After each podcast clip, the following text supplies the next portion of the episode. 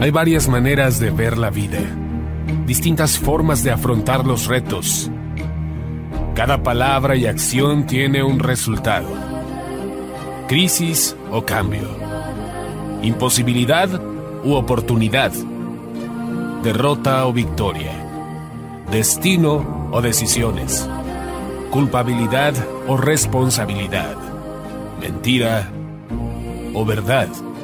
Víctima o vencedor.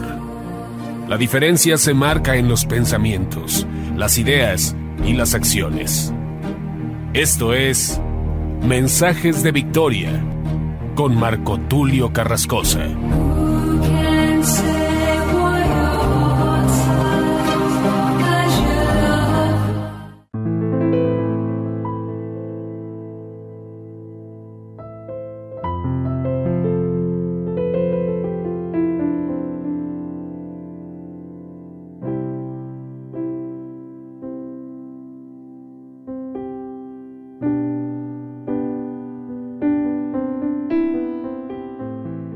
Amados hermanos y amigos, qué gusto saludarles a través de la radio, a través de internet. Estoy compartiéndoles el día de hoy el episodio número 15 de la serie El poder y la dimensión de lo profético. A este episodio número 15 lo he titulado No hay profeta sin honra, sino en su propia tierra. Hablando precisamente del poder y la dimensión de lo profético. Este pasaje se encuentra precisamente en Mateo capítulo 13, versículo 57. Sin embargo, quiero leerles antes de compartirles Mateo 13, 53 en adelante, al versículo 57 y versículo 58. Quiero compartirles Mateo capítulo 4, versículo 12 al 17. Es importante dar el contexto de cuando Jesús declara esta palabra y la dice precisamente en un contexto donde en su propia tierra no lo honraron, en su propia tierra no lo reconocieron.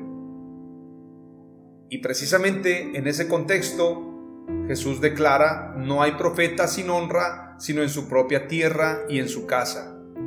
Vamos a leer entonces el versículo 12 del capítulo 4 y es precisamente cuando Jesús principia su ministerio. Cuando Jesús oyó que Juan estaba preso, volvió a Galilea y dejando a Nazaret, recordemos que Nazaret es la tierra donde él se había criado, y dejando a Nazaret, vino y habitó en Capernaum, ciudad marítima en la región de Saulón y de Neftalí. Qué interesante, me detengo un momento ahí, la escritura dice que dejó Nazaret y dejando Nazaret y dejando a Nazaret, la ciudad donde se había criado, su propia casa, su ciudad natal, su ciudad local, su origen, como podríamos decir en estos tiempos, donde estaba su raza, su gente más cercana. En ese lugar no creyeron en él, el versículo 13 dice, y dejando a Nazaret, vino y habitó en Capernaum. Pero qué interesante que el lugar donde principia su ministerio Jesús no es en Nazaret, no es en el lugar donde se había criado, sino es en otro lugar. En Capernaum habita, en esta ciudad marítima en la región de Zabulón y de Neftalí, pero precisamente dice la escritura que volvió a Galilea. Y este lugar Galilea era reconocido precisamente por lo que señala el profeta Isaías. Versículo 14 dice, para que se cumpliese lo dicho por el profeta Isaías cuando dijo, tierra de Zabulón y tierra de Neftalí, camino del mar al otro lado del Jordán, Galilea de los gentiles. Qué interesante que Galilea es reconocida como Galilea de los gentiles. Es decir, era una tierra habitada por gentiles, era una tierra donde predominaba la cultura gentil. Era una tierra donde precisamente no había luz de la verdad. No había una cercanía al Evangelio de Dios. Esa gente se sentía alejada, esa gente se sentía en tinieblas. En ese lugar seguramente había mucha gente que acudía a los brujos, que acudía a los magos, que no tenían puesta su mirada y su fe en Dios. En ese lugar donde había oscuridad y donde precisamente las consecuencias a causa del pecado habían llegado, es decir, a causa del pecado, a causa de la maldad, la gente que vivía en esa región ya estaba viviendo las consecuencias de ese pecado. Pero qué interesante que el profeta Isaías declara que en la tierra de Zabulón y la tierra de Neftalí, camino del mar, al otro lado del Jordán, Galilea de los gentiles, el pueblo asentado en tinieblas vio gran luz.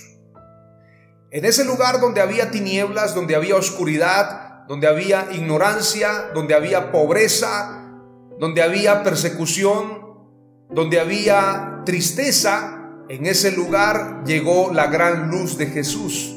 El pueblo asentado en tinieblas vio gran luz, y a los asentados en región de sombra de muerte, luz les resplandeció. Desde entonces comenzó Jesús a predicar y a decir, arrepentíos porque el reino de los cielos se ha acercado. Yo quiero derribar un paradigma y lo quiero hacer a la luz de la palabra. Hay muchos que creen, hay muchos que piensan que el primer predicador a los gentiles fue el apóstol Pablo. Esto es un error. El primer predicador a los gentiles bíblicamente fue el profeta Juan el Bautista, quien le preparó el camino al Mesías, quien predicaba en el desierto y quien bautizaba precisamente en el Jordán. En este sentido, Juan el Bautista había llevado un mensaje a todas estas regiones cercanas al Jordán, a las regiones contiguas al Jordán. Obviamente, ahí se encuentra precisamente Zabulón, Neftalí, esta región interesante, importante en la historia bíblica, y precisamente Galilea de los gentiles. ¿Y por qué te puedo asegurar que el profeta Juan el Bautista fue el primer predicador a los gentiles? Porque la escritura dice en Lucas capítulo 3 que acudían a él todo el pueblo. Si Galilea es reconocida como Galilea de los gentiles, y Juan el Bautista había dicho, no piensen ustedes que ustedes solamente son los hijos de Abraham, porque Dios puede levantar de estas piedras hijos para Abraham. ¿A qué se refiere esta frase de Juan el profeta, de Juan el Bautista? Precisamente a que Dios le daría la oportunidad a los gentiles, que había llegado el tiempo que la luz le resplandeciera a los gentiles. Y la escritura dice en Lucas capítulo 3 que acudieron a él, es decir, a Juan el Bautista, acudieron soldados y le dijeron, ¿qué haremos nosotros? Y él les dijo, no extorsionen a nadie y confórmense con su salario.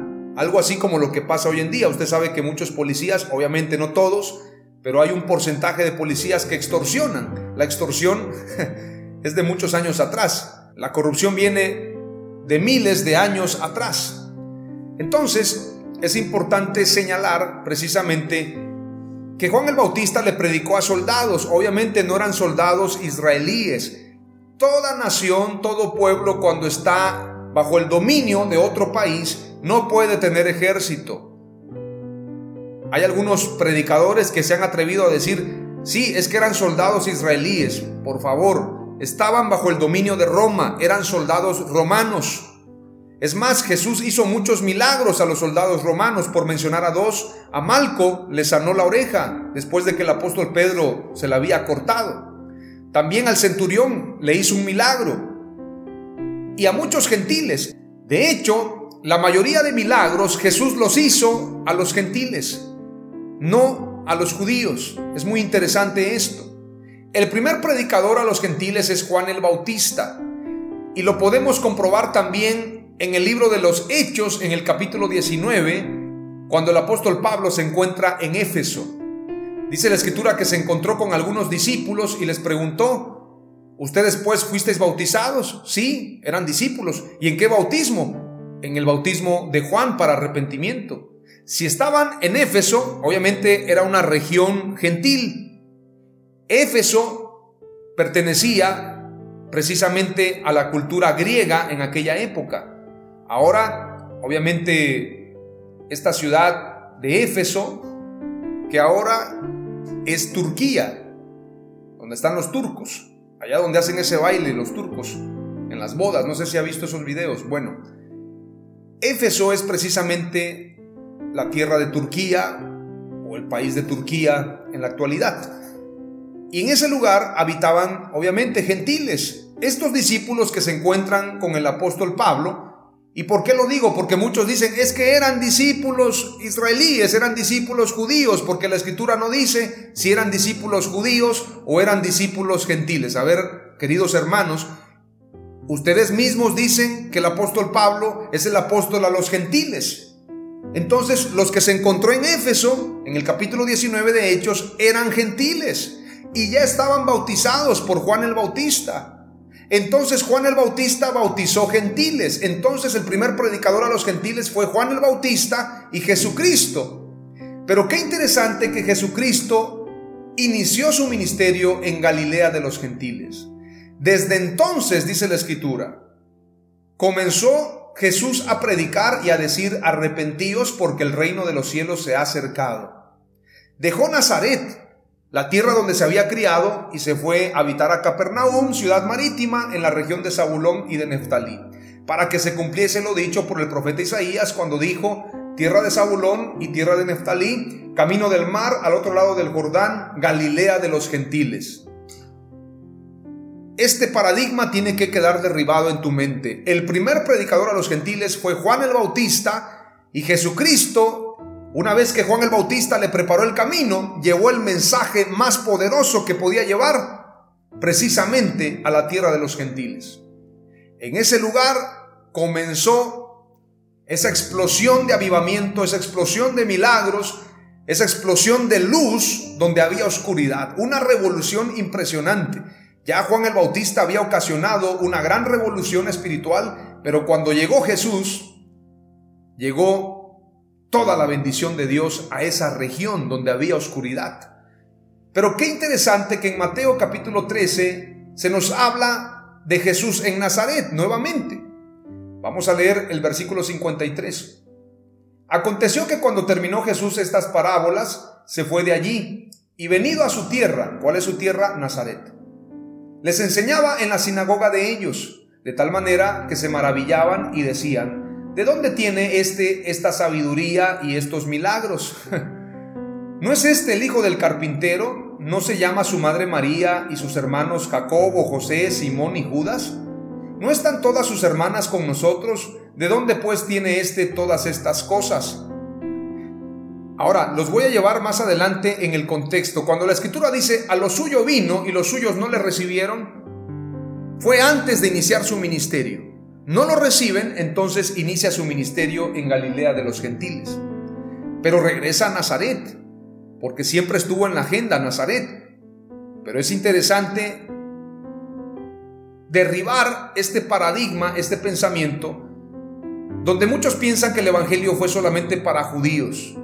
Muchos dicen es que el Evangelio fue para judíos y una vez que vino el apóstol Pablo fue para gentiles. Es un error. Jesucristo declaró, porque de tal manera amó Dios al mundo, al mundo, no solamente a los judíos, al mundo. Y me seréis testigos en Jerusalén, en Judea, en Samaria y hasta lo último de la tierra. Id y haced discípulos a las naciones, hasta lo último de la tierra. Entonces, el mensaje fue siempre para todo el mundo.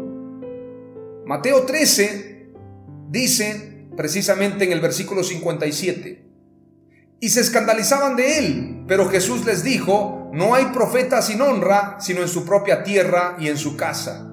Y no hizo allí muchos milagros a causa de la incredulidad de ellos. Qué interesante, es ahí donde Jesús declara, no hay profeta sin honra, sino en su propia tierra y en su casa. Y no hizo allí muchos milagros. O sea, sí hizo milagros, pero no muchos. como en la tierra de Galilea de los gentiles, a causa de la incredulidad de ellos. Lucas 4:24 dice, y dijo, en verdad os digo que ningún profeta es bien recibido en su propia tierra. Qué interesante. Juan 4:44, porque Jesús mismo dio testimonio de que a un profeta no se le honra en su propia tierra. Ahora vamos a leer lo que dice Juan capítulo 1, versículo 9 al 18. Aquella luz verdadera que alumbra a todo hombre venía a este mundo. En el mundo estaba y el mundo por él fue hecho, pero el mundo no le conoció. A lo suyo vino y los suyos no le recibieron. A lo suyo vino, la tierra es suya, a lo suyo vino, a su tierra, al mundo, a lo suyo vino y los suyos no le recibieron. ¿Quiénes? Los de Nazaret. ¿Quiénes? Los judíos. Y los suyos no le recibieron. Mas a todos los que le recibieron, a los que creen en su nombre, les dio potestad de ser hechos hijos de Dios, los cuales no son engendrados de sangre, ni de voluntad de carne, ni de voluntad de varón, sino de Dios. Y aquel verbo fue hecho carne y habitó entre nosotros, y vimos su gloria, gloria como del unigénito del Padre, lleno de gracia y de verdad. Juan dio testimonio de él y clamó diciendo, este es de quien yo decía, el que viene después de mí es antes de mí, porque era primero que yo. Porque de su plenitud tomamos todos y gracia sobre gracia. Pues la ley por medio de Moisés fue dada, pero la gracia y la verdad vinieron por medio de Jesucristo. A Dios nadie le vio jamás, el unigénito Hijo que está en el seno del Padre, Él le ha dado a conocer. La gracia y el amor de Dios se manifestó a través de Jesús y el mensaje fue para todo el mundo. Donde no hizo muchos milagros Dios, donde no hizo muchos milagros Jesús, quien es Dios obviamente, fue precisamente en su propia tierra a causa de la incredulidad. Espero que este mensaje haya quedado muy claro. Hoy te comparto tres palabras clave del episodio número 15 titulado No hay profeta sin honra sino en su propia tierra. Número uno, Jesús inició su ministerio predicando a los gentiles. Número dos, Jesús no fue reconocido por los suyos. Y número tres, Jesús vino a salvar a todo el mundo. En el nombre de Jesús, amén. Aleluya.